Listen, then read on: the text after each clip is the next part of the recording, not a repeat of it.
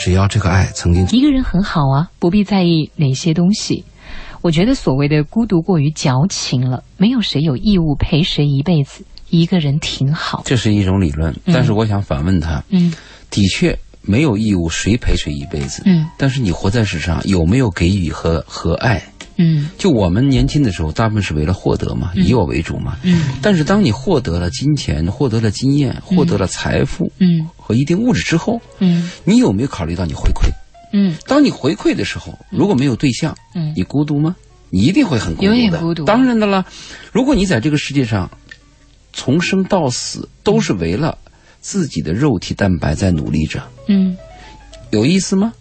但如果说他的思维空间就那么窄，那么他会觉得有意思。哎，他我们不排除这种对，情况。但是有一个这样的问题，嗯他会觉得他有意思，嗯但是他在生活的过程当中，他会发现，他会发现有一种感觉，嗯就是我们是这样讲：送人玫瑰，总有余香。嗯，当你送玫瑰送多了以后，你是一种生活状态，对你的感悟是：哎呦，有玫瑰，有鲜花，有余香，嗯有笑容。嗯但如果你从来没有送过玫瑰，也没有被人送过，嗯你是一种呆滞的感觉。这种感觉在你走向人生以后啊，嗯会越来越呆。比如我们在应聘的时候，发现有些女孩，嗯这个女孩你看啊，嗯她长相有点漂亮，嗯活泼，嗯我们就发现什么？她在小的时候，男孩就喜欢她，主动勾引她呀，主动骚扰她呀。她妈妈也有经验，跟人交往就比较好。嗯但还有一种女孩呢，就长得差一点，就比较呆。嗯，你你跟他开玩笑，他没反应，他就是那个工科女他不，明白你的笑对点。他没有这个交流。就他在这个，也就是说我们这个这个这个硬盘呐，嗯。硬盘里边它没有这个激活软件，它没有这一类软件支撑。嗯嗯。也就是说，你生活当中老有一种刺激，老有一种刺激啊，你会是一种一种人，嗯。然后另外一种刺激你是另外一种人，嗯。所以我们经常讲，你碰到一个好的女人，嗯。她就开发了你的快乐和幸福，嗯。开发了你一种爱。嗯。如果你碰到一个恶的人，那这个人可能就开发了你一种仇恨。嗯。所以我们就说，嗯我还是建议什么？就是你在这个孤独的当中，或者你觉得你自己自己一个人很快乐这过程当中，嗯要有有对别人付出的感受，特别是男人。嗯你想，一个男人一辈子赚的钱，嗯自己去喝酒，拿个报纸，要上两条咸鱼，有意思吗？有人吃鲍鱼，他未必吃啊，咸鱼。对对，很有钱。我买上一一一盆鲍鱼，啊，嗯来上来上一筐啤酒，又怎么样呢？嗯他喝但是红红话说回酒红酒哎但是话说回来 啊我有一碗简单的热干面，嗯要了两个萝卜干儿嗯但是我身边有个很好的女人，是你去吃，嗯哪种味道好？那种滋味就是不一样哈。对？吗？我们那天谈到吃饭，最后也引申到跟谁吃嘛，嗯。是吧？你说街边啊，大排档啊，哎，你别说啊，嗯我跟我的那个搭档中午的时候，老是在探讨一个话题，我们都谈了好几次了，可见这个真的很根植于我们的内心啊。就是，周老爷，现在我也调查一下你，嗯你是愿意跟一个呃你不喜欢的人去吃一个很难吃的东西呢，还是愿意跟一个嗯说反了吧？嗯你是愿意和一个你喜欢的人去吃一个很啊对对难吃的东西对我理解你的意思。你是愿意跟一个你很喜欢的人去吃难吃的东西，还是说愿意跟一个你不喜欢的人去吃很好吃的东西？那如果这两个同时存在的话，当然，同时存在就完美了。对不不，我就说两个同时只能挑一个的话，嗯我一定是要跟一个我喜欢的人，哪怕东西难吃一点，我要和他在一起。这就像那个周华健那那个首歌叫《一起吃苦的幸福》啊。然后你刚才讲的这个分享啊、赠与啊，我要想起今天看到一个新闻，就是周润发，周润发呢他要把他的遗产，十亿港币，10亿港币他要捐出来来做慈善，嗯因为最后他会发现钱财这个东西，它就是数字。这个是在几年前巴菲特发起的一个叫“落日条款。落日条”，款，对，就太阳落下去了。嗯。当这个人落日以后，嗯。很多富人，很多有财富的人，嗯。他们在晚年的时候怎么样处理自己的财产？嗯嗯。巴菲特就就是号召嗯。大家落日条款，就是在在我死之前，嗯。一定要把我的财富啊。要捐出去。嗯，所以您现在是心中有大爱啊，大爱无言的，不再用那些甜言蜜语的东西，而是在这里来把您的价值观传递给大家，希望能够影响到一些呃可能很迷茫的处于。虽然我们深圳没有那个什么因雾霾，啊但是其实，在很多人心里面就是一片又一片的雾霾，他们就走不出来，也找不到方向。我就想到。就是自私和无私的一个理论。那天我听到这样，一句说，其实我们每个人都是自私的，对不对？天生天天生就是自私的，我们都是爱自己多过爱别人的。那这是很正常的事情，只是说自私的程度深与浅与否。如果有一个人说他一定是无私的，不要相信他，啊，这是假话，这一定是假话。要么就是这个人欲望更大，自私 他要的的东西更多。嗯自私，它不是浅和深的问题，自私就是有个底线，嗯再自私都可以，但是他的底线是嗯不要伤害别人，嗯嗯嗯，不要伤害别人的基础上，你再自私都可以。是，但如果有一种自私伤害到别人，嗯他以伤害别人的利益为达到自己的目的的一种手段，嗯。这个自私就麻烦了。那总有一天他也会明白，就像你讲嘛，真正明白爱也是要到经历过很多的一些挫折啊、坎坷呀、失去啊，他才明白这些东西。啊，大部分都是这样，就是明白的时候已经晚了。嗯已经晚了为什么说夕阳无限好？只是近黄昏呐、我们再来看看 大家。嗯，说到的这些哈，比如说跟随你的脚步说，我们打算分开过，结婚快五年了，分开让彼此孤独，再想起对方，嗯这是一种什么状况呢？见啊，就尝试一种不一样的生活方式，就要在一起，嗯珍惜在一起的每一分每一秒。特别是如果你们过得好的话，嗯。就要在一起。嗯嗯，嗯 是吗？当然了。可是可是在一起，如果不快乐，他说那种有些人说，呃，几年前、十几年前说的什么周末夫妻，嗯。还说这个小别胜新婚嗯这个讲的是性的问题，嗯。讲的肉体的问题。嗯。但实际上，如果你爱一个人，他那个灵魂的交融啊，如果你们俩很好的话，就是希望天天在一起。嗯，我希望看到你，希望今天这个问题你怎么看的？对对。啊、这个饭你吃了以后有什么感受？我就是关心这件事儿因。为生活当中所谓的大爱大情，在小小细节不，就是因为这些小细节而组成的吗？是不是？现在也没有什么特别大的战争，就是一些小小的争吵或者小小的事情而引起。然后还有一位叫罗一庆，他这么说，他说离婚的孤独不是很可怕，可怕的是对方的逃避与沉默。我最孤独的时候，就是最爱的那个人的沉默，跟您的感受这个对他说的光棍节定义里边，我也想到过，嗯。因为现在离异多了嘛，嗯。离异以后的这种人，嗯。这种光棍可能比那个年轻的单身的光棍还痛苦，嗯。因为他绝望，嗯。他经历过了。嗯。那个年轻的光棍呢，他还充满了希望，嗯。他认为有明天。嗯。很多离异的人，他就认为绝望。这个离异以后是很难过，但是这个听众刚才他说的这个问题，就对方的沉默，嗯。我们最反对的就是冷战，嗯，冷战就是沉默的一种表一种表现。是。就我不知道什么地方得罪了你，冷战好可怕，我也不知道你想要什么，我也不知道我该怎么做，嗯。给人脸色，这个很讨厌。是。一般女人有这个毛病，男人发脾气，女人是有点小骄傲了，男人发脾气有一件他会说出来，是吧？女人会给你脸色。嗯你比如说昨天他一件事儿，是因为呃你惹他生气了，他忍着，他微笑着，因为昨天那个环境啊迫使他微笑。嗯到了今天他不提，嗯，今天是另外一件事，男人没有一点反应，女人就把脸掉下来了。男人是直线思维的哈，哎，而且女人有个毛病，嗯我听到女人抱怨，真经常这样讲，这个男人多差，真讨厌，怎么？后来我说，你能不能给我讲讲你讨厌他什么？嗯。他什么地方差？嗯。说不出来，啊，他说不出来，说不出一个具体的对，对，事情，他他忘了。我说你忘了，连数据都没有，你怎么就能很说人家肯定这样？讨厌对，有时候男人我问他，你说这个女人不好，你告诉他，男人说的比较直接，嗯。他长得丑，他懒，他不做饭，没有没有丑女生，嗯，所有的女生都是漂亮的，都是独一无二的。对。女人如花，那世界上有各种各样的花儿。对，我相信就是 情人眼里出西施 啊！你只要爱她，哪怕是个八十老太，你都会觉得她非常杜拉斯都说了：“我爱你年轻时的容颜，我更爱你备受摧残的现在。嗯，这这这这就是艺术和文学的表达。姑娘们，相信自己是最美丽的还还有一种光棍啊，你有没有体会啊？啊就是这个，我在欧洲和日本见的比较多，啊孤独的老人，嗯就他们也丧偶了。嗯，你在欧洲的电影画面和生活画面当中，经常可以看到一个老人呐、嗯牵着一条狗，嗯坐在街边或者公园的长椅上，嗯他也不急，嗯他也适应这种生活。其实我发现欧洲人，他们有些那些人，他们那个离婚率比较多的那些国家的人啊，嗯他们对这个单身孤独是习惯的。嗯，你比如说你能接受吗？他们你比如中国的男孩女孩，你到一定年龄，你不结婚，你试试看，你春节你敢回家吗？嗯欧洲没人问你这事儿，隐私啊，嗯嗯嗯，敢问吗？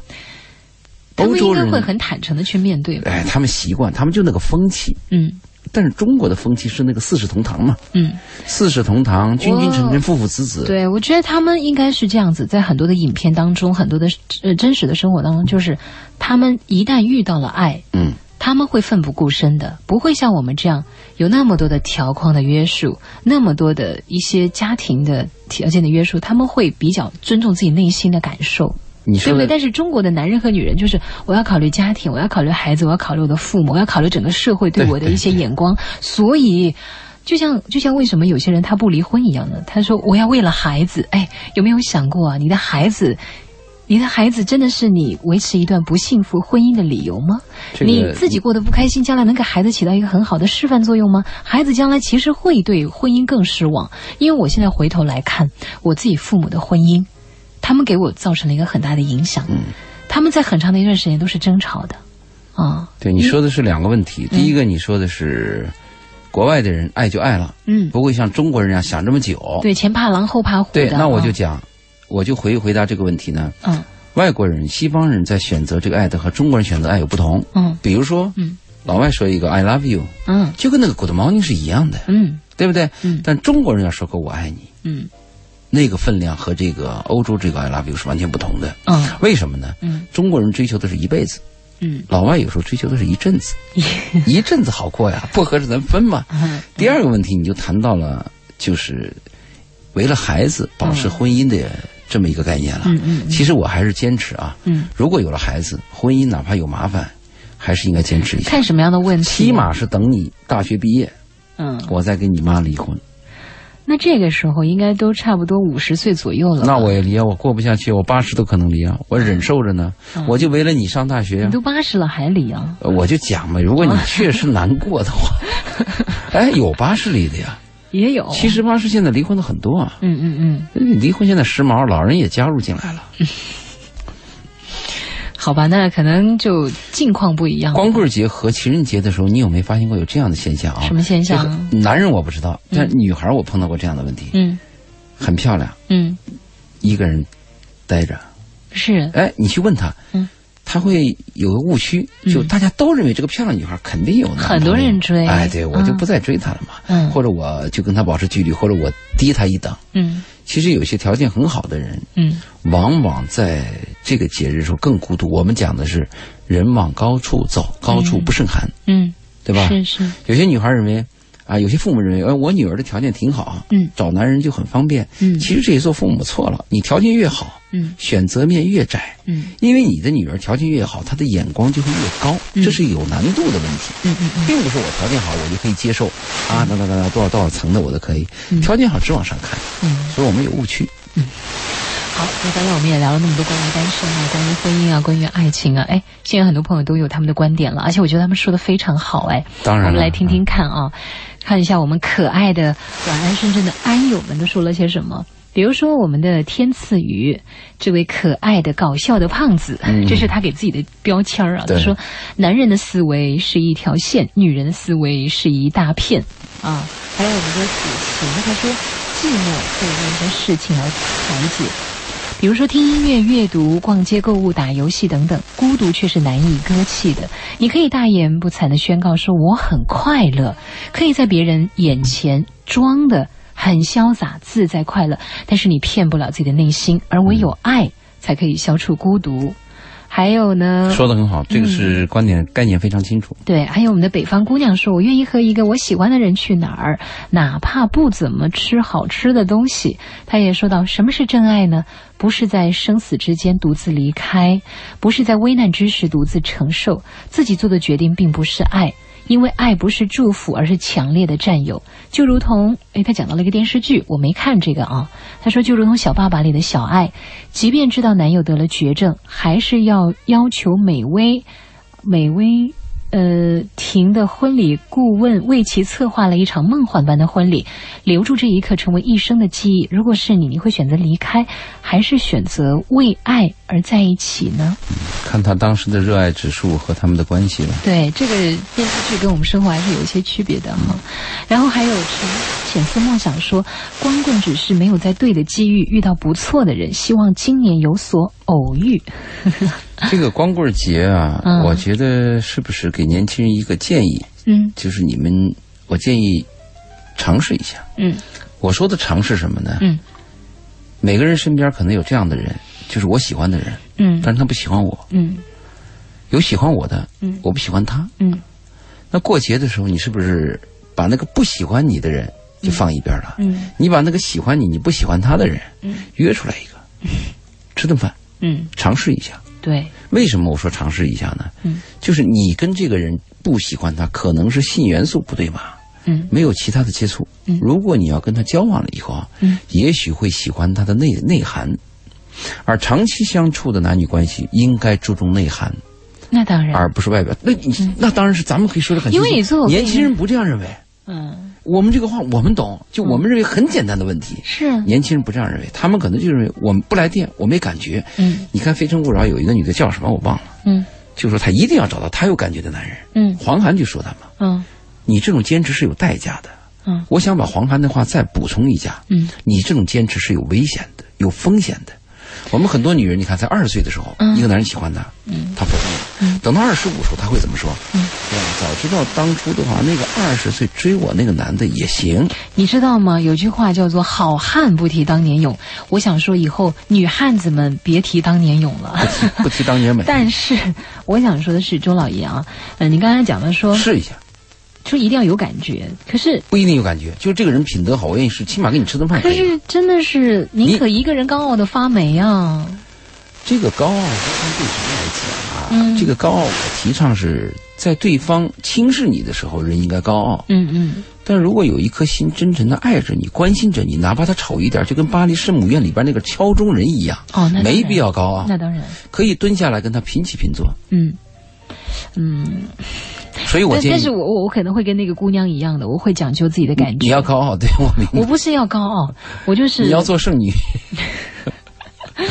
我我不是要做剩女，嗯，我是要做那个盛开的女人花。盛开。嗯圣女也有很多种的，你这个盛开，你你为谁盛开？女人盛开了一朵花，为谁盛开为我自己，啊？那那不可能为我可爱的听友们。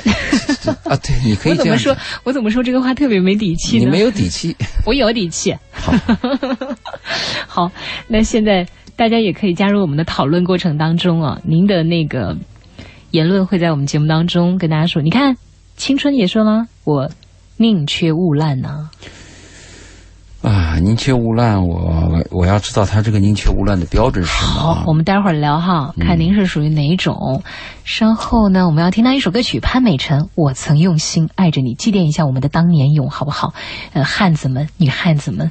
稍后时间继续，晚安深圳。今晚的情感会客厅有周老爷在直播间和大家一起畅谈慢生活。别忘了在新浪微博上搜索“周老爷二他的一些私信，我们要抓紧时间回答一些。好的，嗯呃，这关这个听众这样说的，嗯。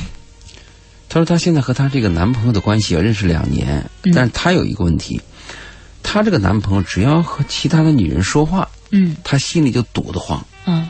不管那个女人是老女人嗯。还是少女，嗯。长得比我好还是比我差，嗯。只要我这个男朋友和任何一个女人说话，我心里就堵得慌。嗯。只要他跟别的女人一说话，我回来就跟他吵架。嗯那这个男人说我无理取闹，我也知道这个男人没什么坏心眼儿，可我就是堵得慌。我也知道这是我的问题，但是我每次看见他和别的女人说话，我就堵得慌，嗯而且我堵得慌呢，我还要骂这个男人，嗯一骂就吵起来。哎，这个男人给我道歉，我也不依不饶。你说我该怎么样调整我的心态啊？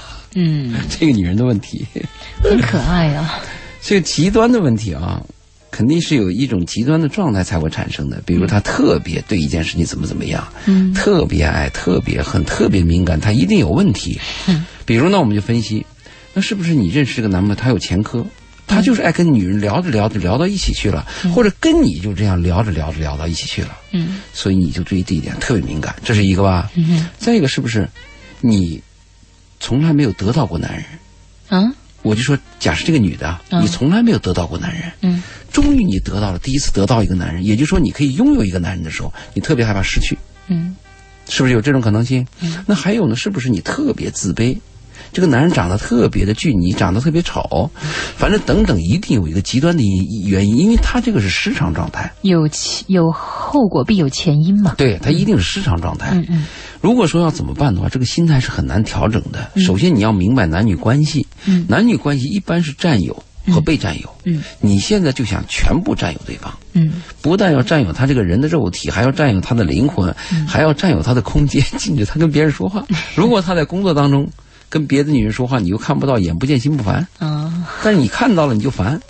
这个男人还给你解释，还道歉，你还不依不饶，嗯怎么办呢？那你这个女人很危险。我就说，如果这个男人在这种状态下，还能跟你谈了两年，嗯要珍惜啊，因为下一个男人可能撑不到一年。嗯，其实我有个词啊，啊叫做矫情。我说姑娘们呢，可以取后面那个字，咱们做一个有情义的人，但别太矫了，他这个就是别太作了，他这个比矫情和比作要严重的还要还要作。他说的都很清楚，不论对方是老的，是是少的，说什么话一说他就吵。嗯，你说到了这一步了，这样的话就是跟那个手里的沙子一样的，你握得越紧，它流得越对，终于有一天这个男人离开你的时候，你会发现一切都完了。而这个男的，我倒挺佩服啊，啊，还能忍那么长时间对是吧？如果是你的话，你估计早就就我不会碰到这，早就拜拜了我不会碰到这样的女人。碰到这样的女人，不会跟他开始。，对他一个人，他是有有就是同类项嘛。嗯你是什么样的人，基本上你的范围是什么人嘛，嗯嗯，对吧？你如果认识一个大厨，这个大厨旁边有一帮子大厨，这是一个来的一个私信好，在在您读下一个私信之前，有一个听众来调侃您了啊，啊，叫默默无闻的醉汉。他说：“周老爷啊，那位踹开您宿舍的门，喊着周末我跟你拼了的姑娘，后来怎么样了呢？挺好。如果是喜剧片，他给你设想了好几个结局。对对对，如果是喜剧片，那么你们最终应该是在一起了；如果是文艺片呢，你们会在岁月当中擦肩而过；嗯，如果是商业大片呢，那么你们俩应该是叱咤冰坛的拼盘的眷侣了。对。你说之后的故事吧。他听我们上期节目，啊，所以是连续剧嘛，因为我上期节目谈到这个问题嘛，对，我谈到我们队的一个女孩儿都嗯，光表扬她是五好运动员，唯独我说她跳绳虚报数字，是。所以第二天早上一大早她把门踹踹开了，对，周星跟你拼了，我给你拼了就是她比我大，啊！这个女孩比我大，嗯我那个时候只有十四岁，嗯，她十六岁，她十七岁。哦，三岁，对，这个女孩是我们队的第一号女主女女主力，嗯同时又是跳的芭蕾舞，嗯她非常优越。嗯当时是西安那个儿童歌舞团嗯挖她，嗯体工队挖她，最后体工队把她挖走了。嗯嗯那那你说他他要跟我拼的那段时间，肯定是不理我了，见我都不理我，我也不理他。嗯。但是我们离了队以后，嗯。年龄大了以后，嗯。就不提这件事儿了，嗯。对吧？嗯，现在他是南山区的乒乓球总教练。哇哦，啊，嗯南山区培养出来很多苗子啊，进国家队啊，进这个广东队啊。嗯我呢，经常也去他那个地方，嗯，他儿子的婚礼，我当的主持人嘛，哦，啊，这么个关系。机缘还是蛮那个的哈。对对我们现在看哈，这个只要他很有意思，呃，他评判我们两个人哈，他说啊我们俩呢，男生女生的想法就是不一样。那大家也来看看他这个评判标准是不是准的，他的点评到不到位啊？他说，感觉呢，佳庆比较活在自己的想象当中的美好童话里面。除了财产以外，我第一条就是遗体捐赠，嗯而且第二条我还讲，一旦我出现死亡什么，我禁止别人把我救活，谁救活我跟谁没完。您那个叫我我我希望能离开这个世界，不要反反反复复的尊严死。啊。所以我是走一个走向死亡的人，他会反省自己的一生。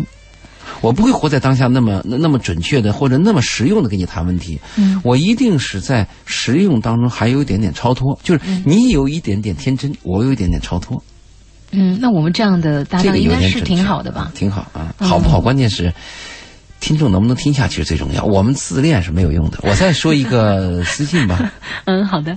呃，有一个女孩来了这么一条私信，她说她二十五岁，嗯，她从来没有谈过一场真正的恋爱，哦，每次都是在彼此吸引的阶段就就砸在自己手里了。我也不知道怎么能砸在，在吸引阶段怎么就砸在你手里呢？嗯最近我又爱上了一个比我小三岁的男生，嗯可这个男生呢，略比其他同龄的男生显得成熟。嗯我们彼此暧昧了几个回合以后，几这个男回生 几个回合，我不知道暧昧几个回合是怎么个回合。嗯嗯这个男生周围的朋友开玩笑，这个男生呢就好像有点退缩了，嗯因为这个男生刚刚结束了一段长达七年的感情。嗯你说对待这样的男生，他退缩了以后啊，我是该耐心的等待他呢，还是转身离开？这是他提的问题。嗯我的建议是这样：嗯你比他大三岁，嗯你跟他的恋爱就有风险，姐弟恋是有风险的，嗯你是等不起的。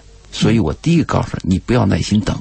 如果你要等的话，把他当备胎，骑驴找马，哎，当驴，你别当马是 驴。啊，哎。如果说你要转身离开，我估计舍不得。一般姐弟恋都是姐姐舍不得弟弟，哦很少弟弟舍不得姐姐。初期的时候，哦，但弟弟对啊。对初期弟弟对姐姐有依恋，但是一旦进入以后，后半期一般是姐姐离不开弟弟。所以你问我是转身离开呢？没没练过这个，不知道。我对我估计你离不开，嗯离不开怎么办呢？嗯那你可以尝试的跟他主动去接近一下。嗯嗯但是所有的姐弟恋，我有一个建议：嗯，速战速决。速战速决，这个速呢，速度到底是我这个速比较抽象，啊？因为女孩的年龄比男孩大，女孩的青春可是一年当两年的。是啊，你想，你今年是二十五岁，这个男孩二十二，你等这个男孩三十岁的时候，嗯你就三十三了。嗯三十岁的男人还算小男人呢，嗯所以我说的速战速决的主要含义是你要知道这个速度。嗯如果能跟他尽快确立关系，尽快确立；嗯如果能跟他尽快尽快混到一起，混到一起；嗯如果能尽快结婚，尽快结婚；如果能尽快怀孕，尽快怀孕。可他们都说，欲速则不达，心急吃不了热豆腐。说是这么说，但是你要明白你的状态。你既然是选择了这么一个命运，你就要知道这个命运它有它的特点，就是你要迅速。我为什么说速战速决？就是一个年龄大的女人跟这个小男人迅速结婚怀孕了，哪怕这个男人最后离开你，你有所得有所获，千万不敢啊拖拖拉拉的谈上一个八年抗战，最后谈到什么？快结婚了，分了，对对啊。那个时候一分，你且不说你黄脸婆吧，你再重新一场恋爱的时候，你的年龄又耽误一两年，嗯你的怀孕几率都大大下降了。所以你们看到没有？这就是周老爷他会告诉我们这些女孩怎么办嗯子们，对女人们，你们应该怎么样去在这个过程当中，去学会爱别人，更学会爱自己。如果这个叫这个 moon，它这个英文讲的是 moon，那、这个 moon 呢，你是我的女儿，月亮啊，我都给你这样的建议。如果你是女儿，我就告诉你，你是你不要去跟这个年轻小伙子混，你如果要混，就迅速跟他上床，迅速怀孕，迅速结婚。迅速迅速，嗯这个 听明白了吗自己？控制好速度啊！我们的这个伴随说，佳倩，我为了一个女生过了八年的光棍节，我追她追了八年，她也不答应，也不拒绝。我觉得我是得不到的最好的心理在作怪吧，但我是很不开心哦，狠不下心也放不下，那算爱吗？这个算剃头挑子一头热。哦，我们讲的爱一定是要有回应的。嗯，如果一个石头放在那儿，你说你爱这个石头吗？你爱一个物可以单向的，嗯但是两个灵魂之间一定是双向的，两个灵魂之间要有一个对应。必须是有双向。要有一个回应，就像他们说了，你对着那个山喊一声回声呢，也要过一会儿才能回来。生活当中你要学会等待，但是如果说这个回声要八年才能回来的话，你那个热脸贴着冷屁股这种生活是有点无聊。是不是你身边没有其他的人，嗯或者说这个女人就有一点特别吸引你，而吸引你就是优这个东西秀到不，你这个吸引你的东西一定是一个抽象的，因为这个女人不理你嘛。如果这个女人跟你同居过，你说你舍不得她，我觉得她是爱上了这种爱的感觉吧，是种盲目的感觉吧？有什么感觉？不是不是盲目的感觉，是一种很奇妙的感觉。那一定是你因为有一种人叫表演型人格，你知道吗？就是他会很乐意沉醉在那种自己所幻想的那个境界当中，就是对方其实可能甲也可以，B 也乙也可以。啊、地也可以，然后他就会想象着我爱了这个人，然后我哦，我思念他，我很痛苦，然后我得不到他，他就是最好的，然后他喜欢那个过程。八年一个人不回应你加钱，你会有兴趣吗？八天你有兴趣吗？啊、嗯，八个月，八天还好，八个月也也还，如果我真是很喜欢对方，我还是会坚持的。我八个月该画句号了。如果你喜欢他，他对你有回应，嗯有一点希望，他认为他可以跟你来往，只是有一些障碍，嗯那当然可以坚持了。嗯人家就不理你，你要明白啊，不理你。没有，他是不答应也不拒绝，你知道吗？就是一种很暧昧不清的态度，就是既不想跟你在一块儿，就是瞧不上你，但是同时呢，又觉得哎，有你这个随时候着也行啊。那我因为很多女人她是这样子的，她其实是很喜欢被男人捧着的那个感觉，不管这个男人。他喜不喜欢？只要不是特别恶心的，有男人喜欢他，他还是很开心的。好，如果说大家都这么去过日子啊，不是过八年就这么不明不白的过日子，我是坚决反对。嗯，因为我们的生命太短暂了。嗯，你愿意跟一个八年的人不明不白吗？哪怕我跟你暧昧八年都可以啊。嗯，所以我觉得他爱上的只是一种爱的感觉。那我们的伴随，我想跟你说的就是我的个人理解啊，因为周老爷他是极其。极其的反对，我反对这种虚的你反对这种东西，但是我我的思维，你喜欢这种虚的东西，我不是漂浮的东西，我哪儿是这样啊？我只是说，呃，最后我们都是唯心主义者。那如果他觉得是快乐的，那就是他的快乐。这个抽象了。我我们每一个人，男女关系孤独的吗？我没有办法进入到你的体内，进入到你的脑海当中。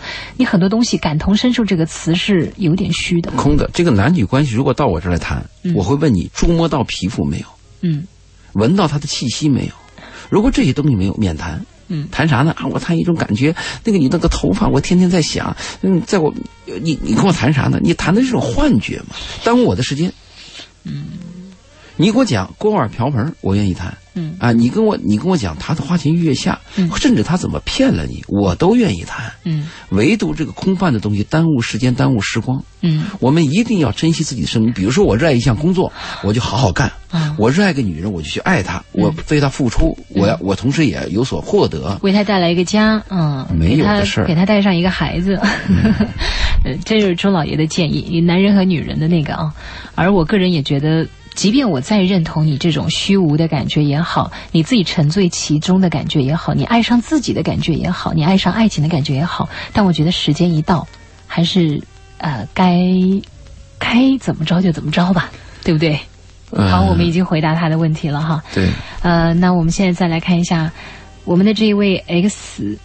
Y，他说不喜欢的没办法强求自己去接受，宁可继续相信真爱会出现，也不愿意勉强自己喜欢一个没有感觉的啊。又是这个，然后还有呢，我们的西瓜问了一个这个，他说：“哎，宁缺毋滥加聊得来懂我的，我找这个要求很高吗？”我觉得他其实要求是很高。宁缺毋滥已经很高了，已经很高了。对，就是说你不不愿意去委屈自己吗？我想问清他。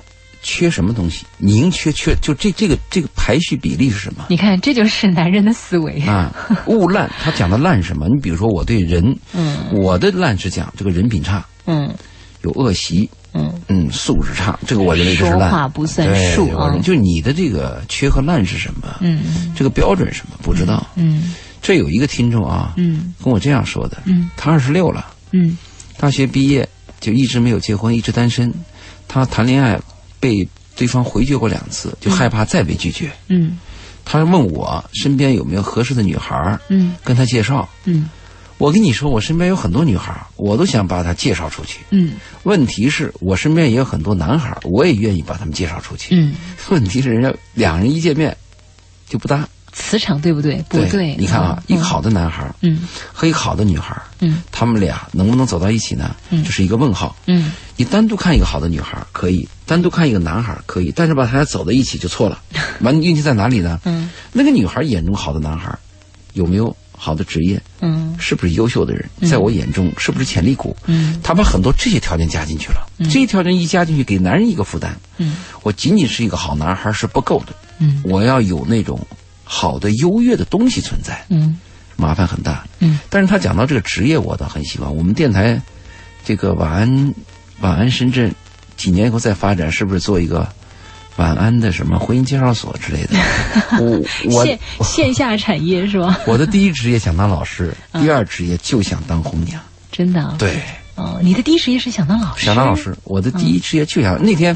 我不是说你在老师和这个播音员之间做选择，我变成了播音员。对，我为什么说播音员是肉喇叭呢？嗯，就这个你没理解，播音员就是肉喇叭。嗯，肉肉喇叭，肉喇叭，嗯，你喇叭嘛，广播嘛，嗯，对，你播音员他是念稿子的，嗯，他没有自己的灵魂和思想，嗯，你不是播音员，我是主持人，对，我是主持人。有一个听众马上给我发来一一条，说你这样说佳倩能行吗？你这样说佳倩啊，批评我的吗？他说你说佳倩肉喇叭，我就我就讲我解释一下，不是佳倩不是肉喇叭，佳倩是主持人，嗯，主持人，嗯，陕西话是这么说的吗？对，啊，周老爷对我的，因为我跟周老爷在生活当中也是特别好的忘年交，是吧？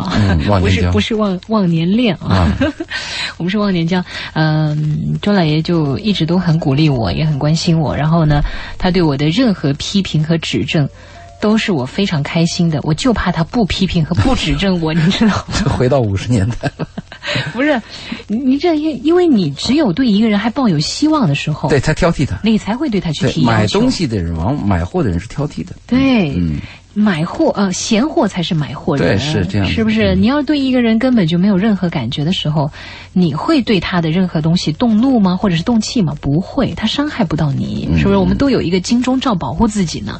好，接下来的时间呢，我们再来看一下表扬我们的话，我们也念一念，好不好？当然了。对，我们的韩明，他说：“两位主持人好。”每周四听你们的广播，心里就特别的舒畅，非常感谢，谢谢你啊！写个锦旗过来好不好？送我们台长办公室。还有呢，还有一位听友特别可爱，这是小阿狸，他说钟老爷说的挺有意思的，挺搞笑的，气息都闻不到，怎么谈呢？真是的。还有一位也很可爱的听友，他他说什么来着？说的还挺挺挺有意思的，就是李永胜。李永胜他说：“朱老爷，别想死的问题，你死了，我星期四听谁 呀？”他还帮你考虑到很多。就是这个生命啊，呃，我我这个第一次对死亡的恐惧是在我在七岁上小学的时候，嗯，第一次，嗯，第一次面对死亡，就是我那天早上上课的时候，嗯嗯，我们小学门口围了很多人，嗯，就是我们传达室那个老头死了，嗯，我第一次感到死亡是这么恐怖，嗯，就是他躺在那儿。没有任何动静哦，死亡就是这样子的。嗯，孩子啊，心里多恐怖啊！那几天的书我都读不下去。嗯，那是对我第一次的刺激。嗯，越来越恐恐怖这个死亡。嗯，以至于我害怕坐飞机。嗯，每次坐飞机之前，我要更改遗嘱。嗯，我特别担心。但是到了一定年龄之后，嗯，你突然发现啊，嗯，这个未必是件坏事儿啊。就是当你相信轮回，或者你相信人，就是这个生命就是这样子的嘛。嗯。